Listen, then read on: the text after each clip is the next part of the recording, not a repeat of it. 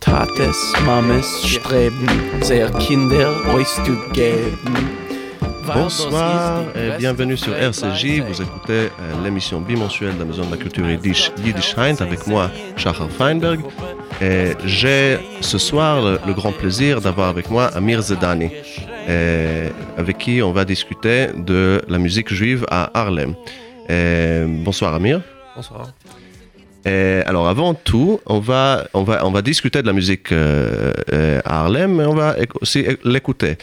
On commence tout de suite avec euh, un morceau, pas le morceau en entier, mais de Rhapsody in Blue de George Gershwin.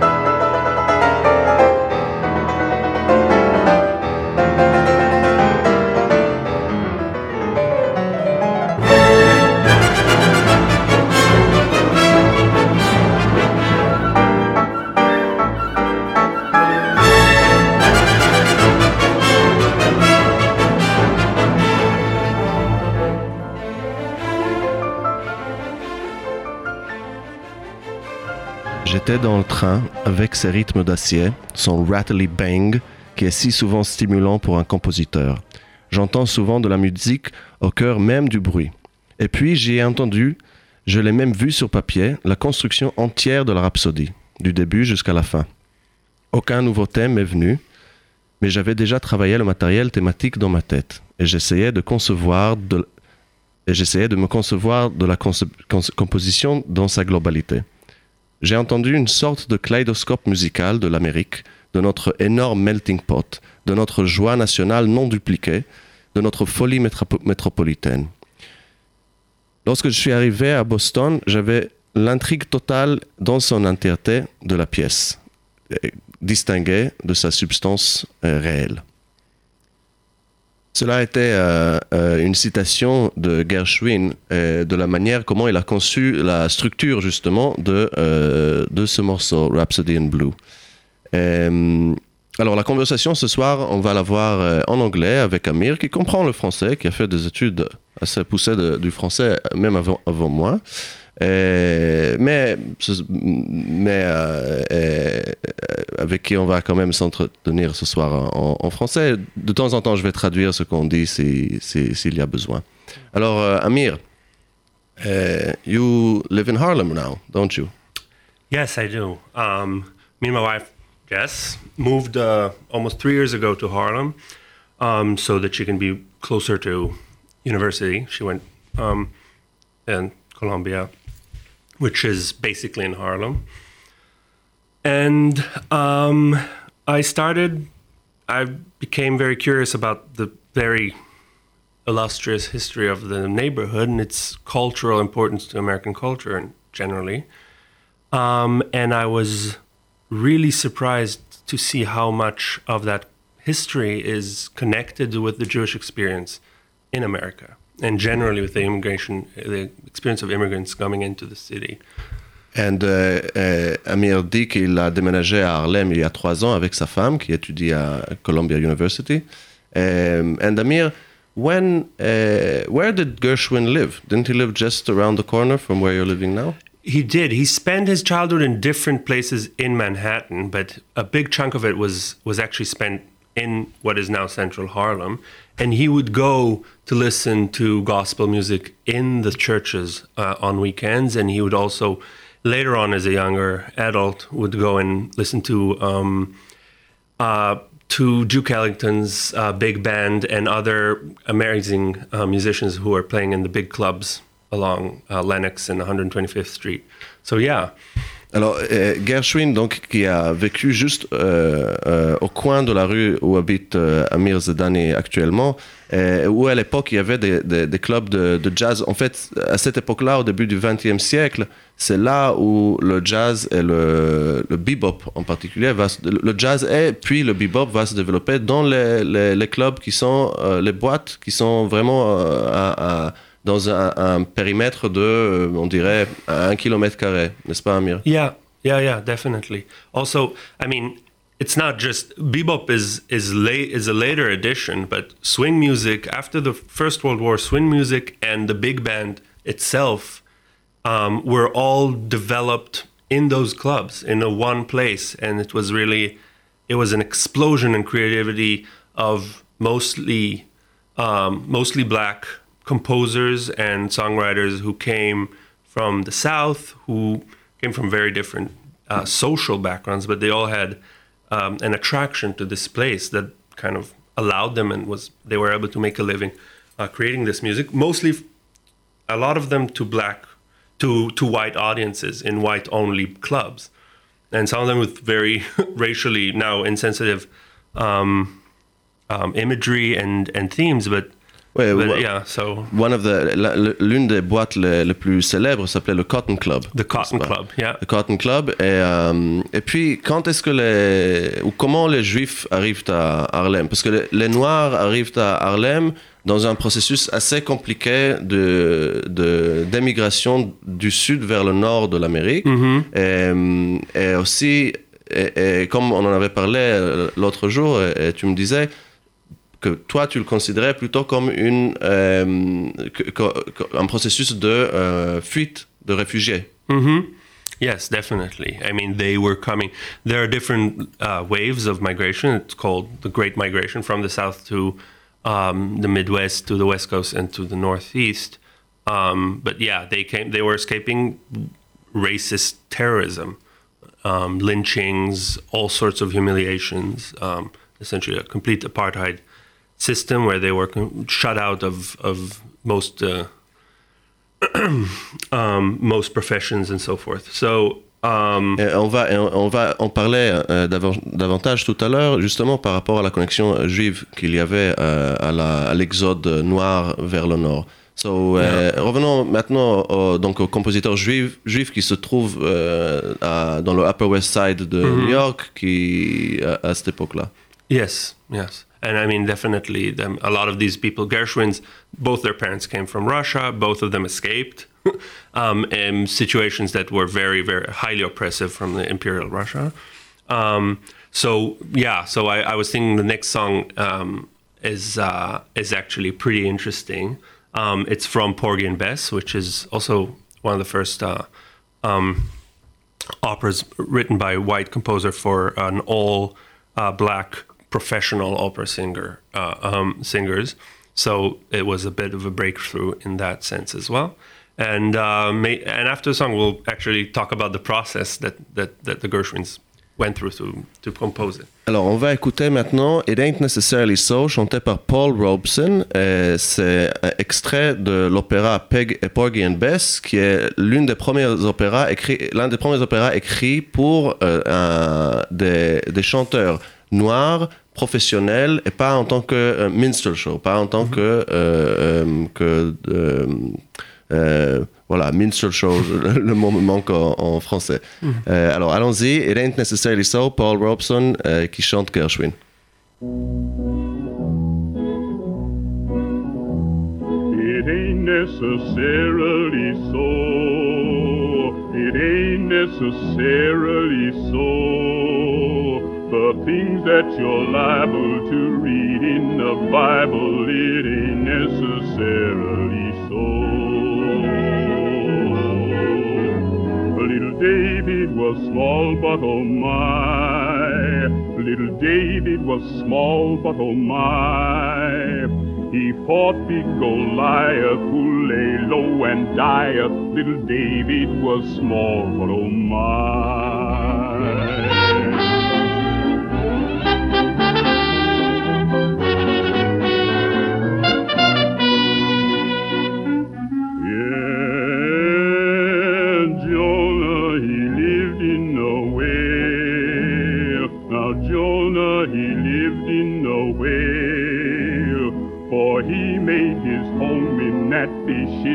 Abdomen. Oh, Jonah, he lived in a whale. A little Moses was found in a stream. A little Moses was found in a stream. He floated on water till old Pharaoh's daughter, she fished him, she says, from that stream.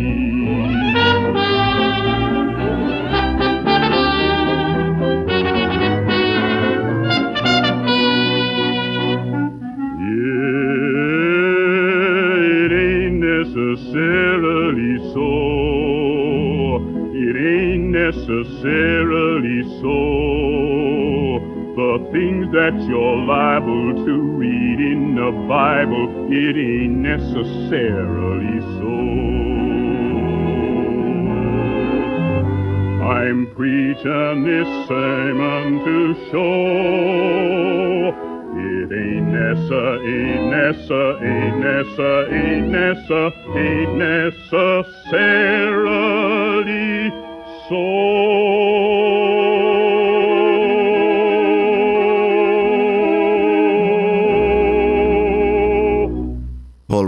Avec It Ain't Necessarily So. Alors, euh, on est ici avec Amir Zedani, euh, qui s'est défini pendant la chanson comme francophone muet. Oui. on a commencé la, la- la conversa- conversation en anglais, mais moi je, suis passé au français parce qu'il comprend tout à fait, sans aucun problème. C'est Yiddish Heint ce soir, et comme, euh, comme le Yiddish qui chope ses mots de, de toutes les langues qui sont autour de, de- d'elle, on fait comme ça ce soir.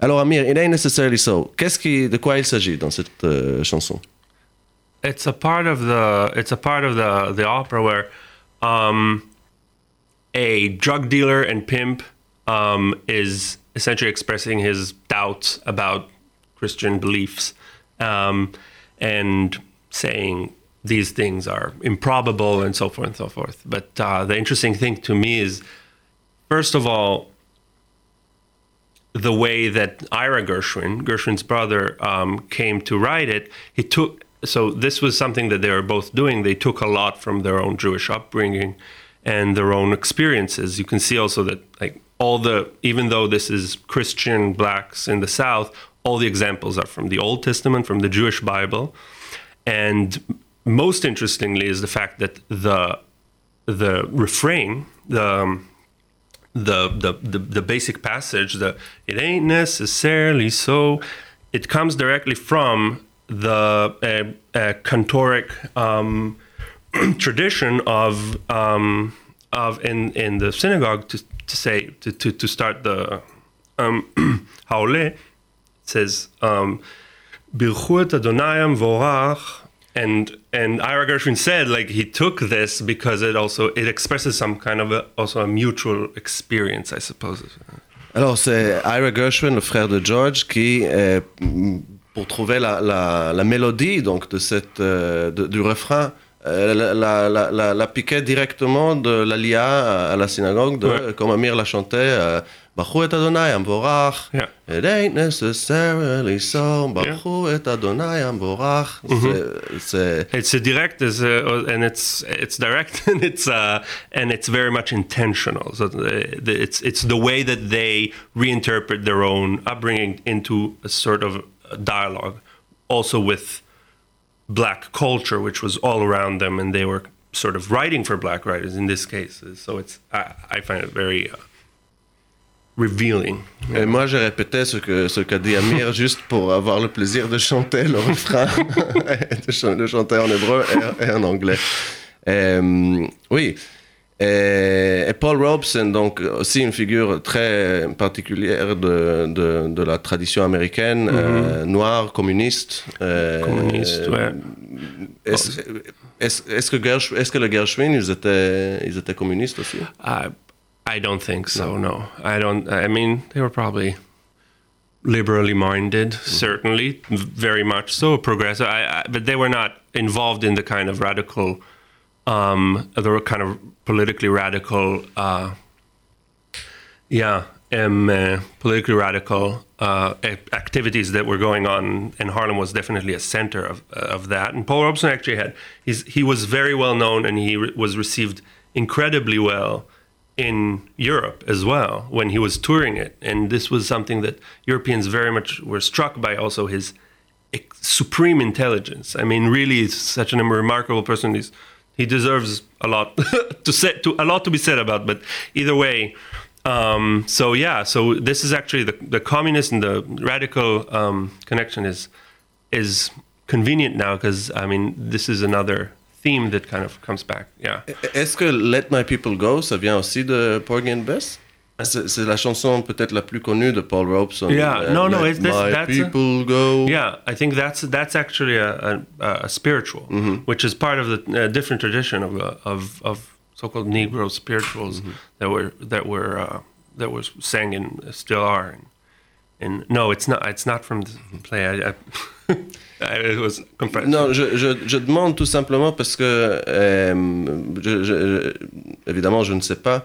Euh, mais ce lien entre justement les, les gospels et les chansons euh, spirituelles, notamment des, des, des Noirs euh, américains, et, et font énormément référence justement à Israël, mm -hmm. à Israël en tant que peuple pas, évidemment pas en tant qu'État, parce que l'État d'Israël n'existe pas à l'époque. Et, et, justement, c'est dans les, les chansons et la musique qui se réfèrent énormément à Israël que euh, ce, ce, ce, nom acquiert ce, cette grande, euh, tout le sens qu'il avait pour les Noirs aux États-Unis. Mm -hmm de l'époque, disons. Aujourd'hui, ah, avec la création de l'État d'Israël, ce, terme a changé de sens, évidemment, mm. euh, pour, pour, pour ceux même qui chantent les mêmes chansons. Mais enfin, ça, c'est peut-être une autre discussion aussi. Uh, the, the story of Exodus, specifically, is, is probably the most important for, um, for Black Americans in a lot of ways. Um, definitely the idea of being enslaved and then like God in, intervening on their behalf and setting them free, and also later with the migration of the move from the south. And So it's a theme. And to the extent that there are now esoteric, uh, like not esoteric, but kind of marginal religions that believe that the original Israelites were the black slaves were so it's like this kind of a, this kind of analogy has become like some people took it very very uh, very much um, um, literally but but in this, these those spirituals this was a, a, a source of huge um, inspiration for black Americans for sure yeah. Alors, la, la, la chanson, la prochaine chanson qu'on va écouter, Strange Fruit, euh, chantée par Billie Holiday. Euh, Amir, tu préfères qu'on l'écoute d'abord et puis on, en- on parle ou est-ce que tu veux dire un mot? Um, no let's hear it first allons-y. Strange Fruit, Fruit, pas flute, Billie Holiday.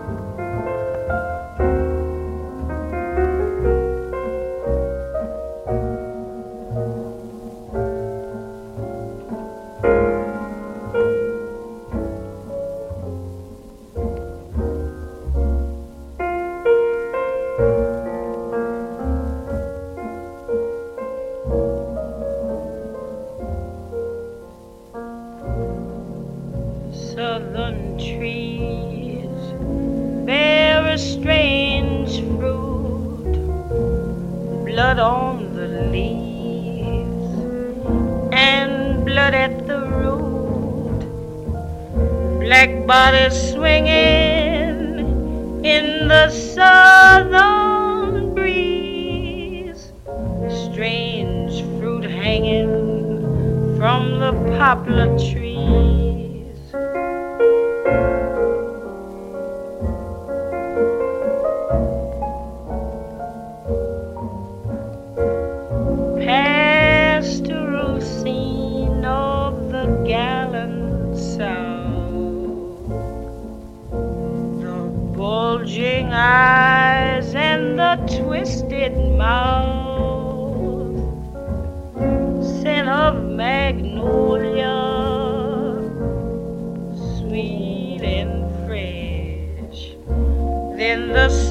Smell of burning flesh. Here is a fruit for the crows to pluck, for the rain to gather, for the wind to suck, for the sun to rot,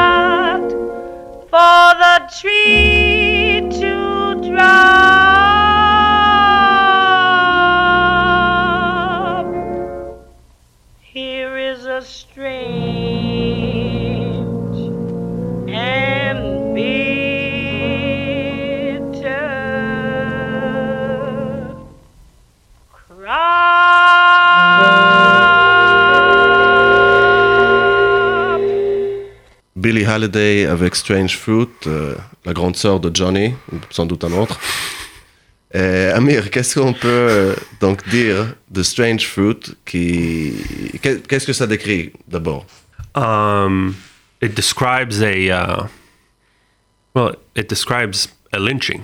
Essentially, it was uh, it was inspired by a specific image, a, a picture coming from Indiana, of uh, two black men who were um, two black men were uh, um, uh, who were killed by a by a white mob. Um, and it was written by a Bronx-born um, New York uh, Jewish um, poet called Abel. Meeropol. Um, that was his uh, that was his pen name. He was born. Uh, let's see, uh, forget his name. um, doesn't matter. Um, the the point is, um, his parents were also Russian immigrants, and he's of course not the only one, but a lot of them seem to have sort of also identified with the kind of persecution and terrorism um, that black people were experiencing in the South, and made the immediate connection also to their to their parents or even their own experiences in um, in Europe. You know, and. Uh, and um, and it also informed a very radical politics which uh, he was part of. He was a communist. He was married to a black singress um, who was herself a um, a big anti-lynching activist. She would be singing this song um, constantly in different um, in different gatherings and uh, cont- protests. So um, so that's also another aspect of it that is very much um, I think very telling. I mean, there's there's yeah the, of this dialogue. Sorry. Alors, euh, Abel Mi- Mi- Mi- Meeropol, c'était son, son nom de naissance, mais il a publié la- le, le poème sous le pseudonyme de Lewis Allan. Oh, okay, okay. J'ai regardé ça. I, I confused that. I mean, Euh, mais, mais, mais, alors, euh, Mirpol qui, qui, qui, se, qui épouse une euh, cantatrice noire et qui sont tous les deux actifs dans euh, le mouvement communiste et dans les réseaux de protestation contre les lynchages et les droits des, des Noirs avant, d'avant-guerre. Et donc ce, ce, ce poème apparaît en 37. Euh, mais il y avait un autre poème écrit par un juif, écrit par Yehoyesh, euh, dont on a parlé euh, la dernière fois ici, quand moi j'étais euh, à Yiddishheit. Euh, Yehoyesh, qui est connu notamment pour sa traduction de la, de la Bible, de l'Ancien Testament, en Yiddish. C'est la, traduction, la première traduction intégrale de la Bible. Par ailleurs, ça me fait penser aussi que la, dernière fois, j'ai dit une bêtise en traduisant le Yiddish du début de Tsenerene. Euh, Peut-être que c'est le moment de le corriger. J'avais dit quelque chose sur le premier, le deuxième, etc., de, la création du monde, que c'est lié à des différents côtés, que l'un il est ouvert et l'autre il est fermé. En réalité, si vous voulez revenir sur cette émission et regarder ce que j'ai dit, il faut remplacer premier, deuxième, Erster et Zweiter par Al- Aleph und Beis. Moi, j'ai juste traduit Aleph comme premier et Beis comme deuxième, mais ça fait référence à la forme de, de- des lettres, comme toujours dans euh, euh, le Yiddish et dans la, euh, les caractères hébraïques, on s'y perd. Et- mais donc, du coup, ce poème de Yehoyesh, écrit et publié en 1919, qui s'appelle Lynchen. Vater von mein Seel, wo soll ich dich gefinden? Verschwächerer, guck an dein Werk. A schwarzer Leib mit Blut bestreift, a Ponim Pech mit eus ge gekehrte Weißlen, a reuter Zung geschwallen zwischen schimmerige Zehen. Vater von mein Seel und Haar von alle Leber, wo soll ich dich gefinden? Lästerer, der, was zittert in der blaue Weben von deine heiligen Vernachten, der, was gelebt sich in dein Gewein bei Nacht und dein Gesang bei Tag, der, was zerfällt in die Reugen von deinen nicht, gebe nicht geborene Begehren, der, was ruft dich, reißt dich, greist dich, ist Fleisch geworden, in ein schwarzer Leib geworden, mit grobe Lippen und mit Kräuse Kol Koltens, und deine Nägel hast du in sein Ripp gegroben, Messers in sein Brust gestochen, ihm Agäusessen bespiegen, ihm gelost sich wiegen auf ein Bäum. Je ne vais pas traduire le poème en, en entier, euh, qui s'appelle Lynchen, mais ça décrit donc euh, le poète qui demande à Dieu, Vater von mein Seel, le père de mon âme, en fait. Vater qui est par ailleurs pas le terme euh, yiddish pour père, mais le, terme euh, euh, allemand, donc germanisant, disons. Il dit, où est-ce que je peux te trouver? Et, il, il- le dit, il l'appelle conspirateur. Et il décrit ensuite un, lion noir euh, qui gît euh, sur, par terre et recouvert de sang. La description est très, par ailleurs, moderniste, parce qu'il manque de, de, verbes dans la description. C'est que des, des noms euh, communs, des, noms d'actions qui, avec des couleurs qui, qui euh, donne une image de ce, en fait, cet être sans, sans vie et sans mouvement, donc sans, sans verbe. Ensuite, il le décrit euh, et il dit que celui-ci qui t'a cherché la nuit, qui t'a dans, dans les cris de nuit, dans les chansons de jour, et qui t'a appelé et qui t'a adoré, euh, il est devenu flèche, euh, fleisch, il est devenu chair. Et, quel type de chair? C'est une chair qui est, où Dieu a plongé ses ongles dedans, et près de ses, de ses côtes, et, et- où, où- où des, des couteaux ont été plongés dans sa poitrine, et qui finalement pend d'un arbre. Donc il s'agit également ici, comme dans Strange Fruit, d'une image d'un d'un lyncha- lynchage qui se termine par la pendaison de, cette, de ce fruit étrange, Euh, d'où le nom du, du, du poème de, de Strange Fruit, ce fruit étrange qui pousse sur les arbres, qui sont en fait, voilà, évidemment, les, les cadavres des, des Noirs. Et donc, 1919, écrit par Yehoyesh, à mon avis, il n'y a aucun doute que euh, Méropole euh, ait connu euh, ce poème, ou, euh, ou, ou en tout cas, c'est c'est- c'est le, le contexte dans le- lequel il a, il a été créé. Yeah, sounds very much like it. Definitely. Euh, alors, de Strange Fruit et de lynchage, on va passer à des choses un peu moins macabres. euh, parce qu'il y a eu des, d'autres types de euh, rapports, disons, entre euh, les compositeurs juifs et la musique juive du, euh, de Harlem et du nord, de l'île de Manhattan. En réalité, il s'agit de l'île de Manhattan, Oui. qui comprend aussi le Bronx. Euh, Un, oh, pas exactement. Not exactly, but it's a it's a it's a very small bridge. Voilà, le, tra- the two. le- c'est- c'est le- le trajet est très court entre le Bronx et Manhattan. Brooklyn, c'est une autre histoire, par ailleurs. Le Bronx et Euh, Manhattan, yes. c'est vraiment... euh, Bronx and Manhattan are very yeah much more uh, connected in the sense also that's the way to kind of, that connects it to the mainland in uh, 'cause Brooklyn is on uh, Long Island so um, yeah to mainland America. Anyways you have to go through it. Anyways the the but the yeah that world is very small. We're not talking about we're talking about a few subway stops away from be- between these different places including the lower east side where the the yiddish um, the yiddish theater uh, district was. And that was working up until basically the second world war. After that i mean uh, yiddish speakers became more and more um, rare uh, so yeah euh, on va donc d'abord écouter la, la chanson? Uh, yeah sure Oui. Ok, donc la, la prochaine euh, chanson s'appelle Lydia the Tattooed Lady. Euh, ça, c'est les frères Marx qui, qui, qui, qui la chantent. Euh, c'est l'un, de leurs tubes les plus connus.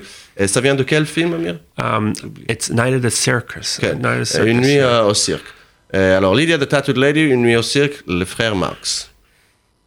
Ah, this meeting brings back memories. Childhood days, lemonade, romance.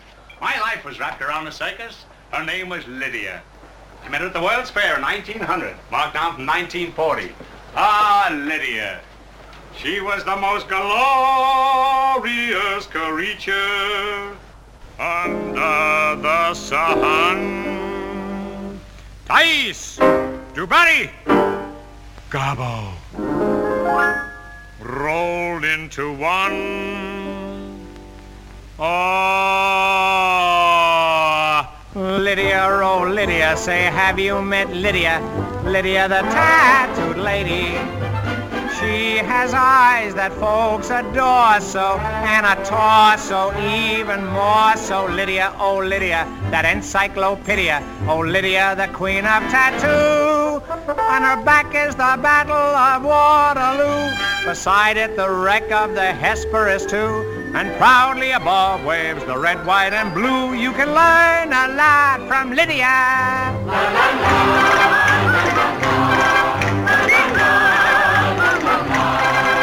when her robe is unfurled, she will show you the world if you step up and tell her where.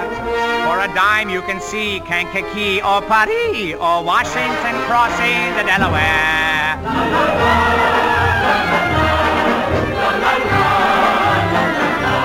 Oh, Lydia, oh, Lydia, say, have you met Lydia? Lydia, the tattooed lady.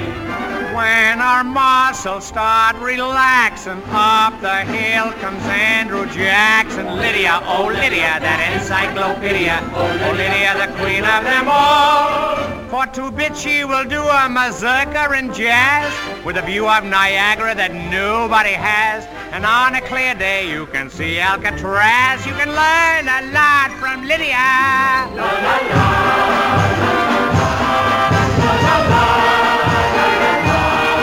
Come along and see Buffalo Bill with his lasso.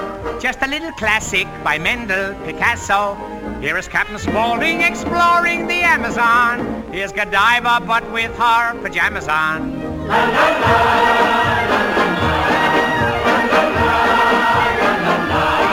Here is Grover Whalen unveiling the Trilon. Over on the west coast we have Treasure Island. Here's Nijinsky a doing the rumba. Here's her social security number.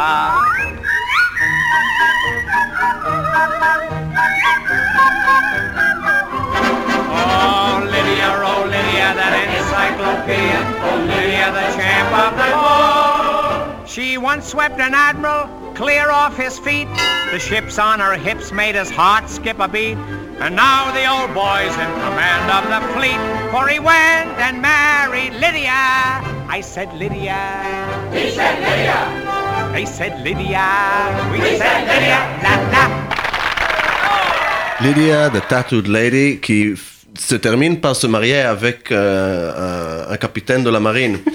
Mais apparemment, cette euh, fin lui a été, a été euh, euh, requise, a été demandée aux Marx Brothers. Et je dois dire que la chanson a été écrite par Yip Harburg et Harold Arlen, et, euh, tous deux compositeurs euh, juifs également. Euh, mais enfin, cette fin a été requise juste pour rendre la femme fréquentable, cette Lydia, la femme tatouée. voilà. Alors, Amir, où est-ce que les Marx Brothers ont grandi? Um, well, they, as small kids, they moved a lot, and they spent some of their childhood in uh, on 116th Street, um, which is in Harlem, um, but mostly on 93rd Street, which is three blocks south of the southern border of East Harlem. So about three minute walk from there. so, but is very much in that world, um, which was which still had some Jewish and Italian families living there. Um, this was um, this was the late 19th century and early um, 20th century.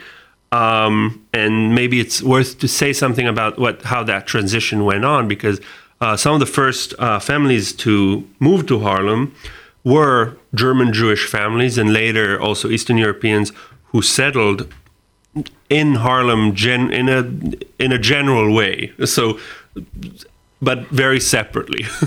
like like the, the old German families were of course um, not necessarily mixing with the new arrivals, but um, Attends, les, les- les- anciennes familles euh, allemandes juives Juives. qui se ne mélangent pas avec les nouveaux arrivés juifs. Voilà, Exactly. donc c'est juste le, le même phénomène des Ostjuden qui, qui, qui- qui exactly. se joue euh, à Berlin dans, dans les Mhm. mêmes années en réalité. It was very yeah. Euh, il, faut- euh, il y a un bon euh, le roman de, du frère Zinger, pas de Bashevis, Mhm. euh, le roman le- le- la famille la famille j'avais le nom en tête juste avant de me lancer dans la phrase la famille Karnowski. Voilà, Mhm. c'est la famille Karnowski qui peut-être pas un, un énorme euh, euh, sommet littéraire, mais qui décrit très bien ce, ce processus euh, aussi. Enfin, Yeah, Leah Goldberg also, uh, the the Israeli um, poet, writes about a lot about how her family, who came from uh, Russia, uh, was very much rejected by the Jewish community in hum- Ham- Hamburg, where she later, when she grew up. So Enfin, une- it's, voilà, it's a thing, but it's a uh, it's a thing. thing, and it's very much also a New York thing. Um, um, which nowadays, I mean, who remembers? But uh, Oui, aujourd'hui, c'est vraiment c'est intéressant qu'en effet, beaucoup, beaucoup de ces distinctions euh, quasiment ethniques en réalité, enfin qui semblent être ethniques, ont été effacées. Mais on en parlait justement l'autre jour. C'est c'est- c'est parce que c'est- ce ne sont pas du tout des distinctions ethniques, c'est des distinctions de, de classe en réalité. Il s'agit que de distinctions de classe. very much, yeah.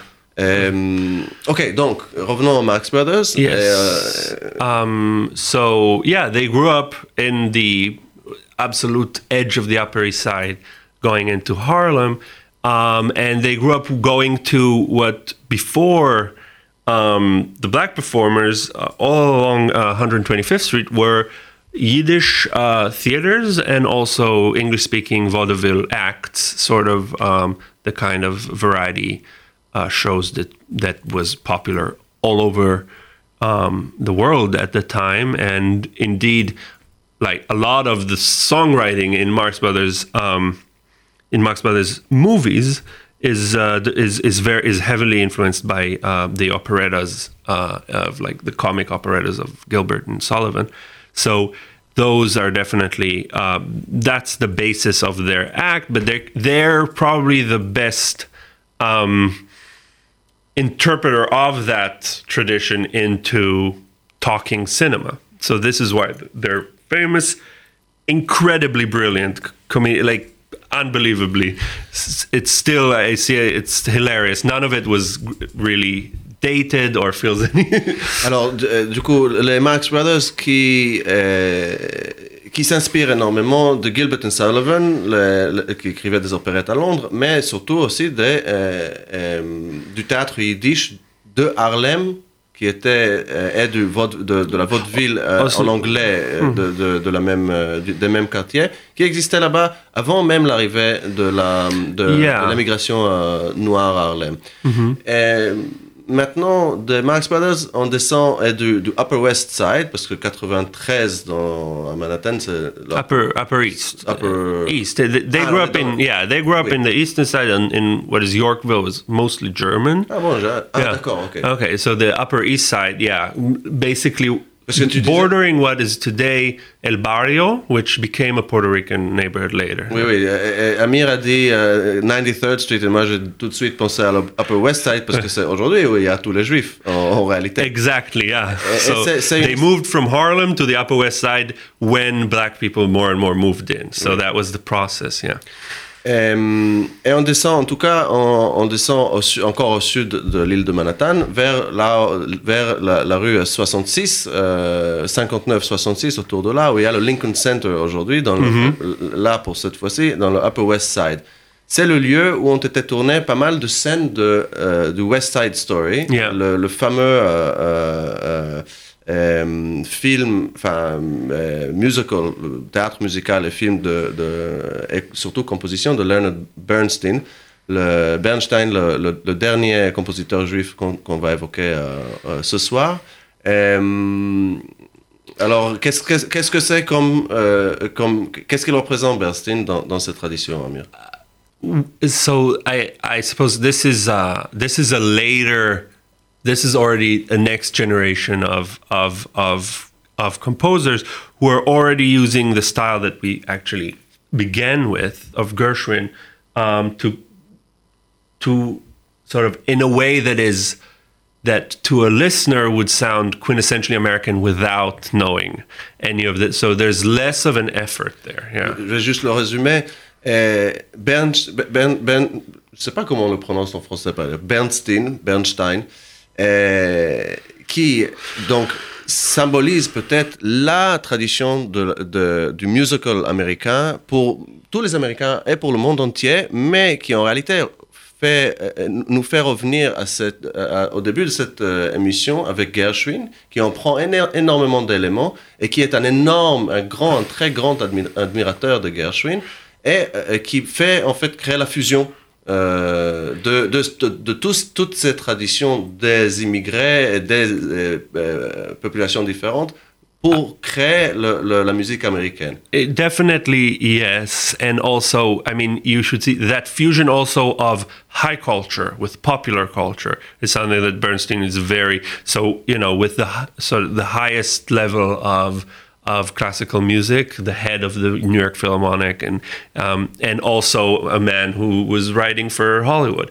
And and didn't see any kind of contradiction exactly like um, like gershwin who kind of also operated on this on this level that is very very american. Um, so but at this point this yeah this fusion is just so natural for us as listeners. We we see it, but it was uh, yeah. Anyways, and it's great music. So Alors écoutons euh, le, le fruit euh, pas du tout étrange mais merveilleux de cette euh, fusion. Et on termine cette émission ce soir avec l'ouverture de West Side Story. Alors, merci d'avoir été avec nous ce soir sur Yiddish Heint. C'était un plaisir d'avoir Amir Zadani avec moi. Merci Amir. um, the plaisir is all mine. Et à bientôt dans deux semaines sur Yiddish. Bonne soirée et au revoir.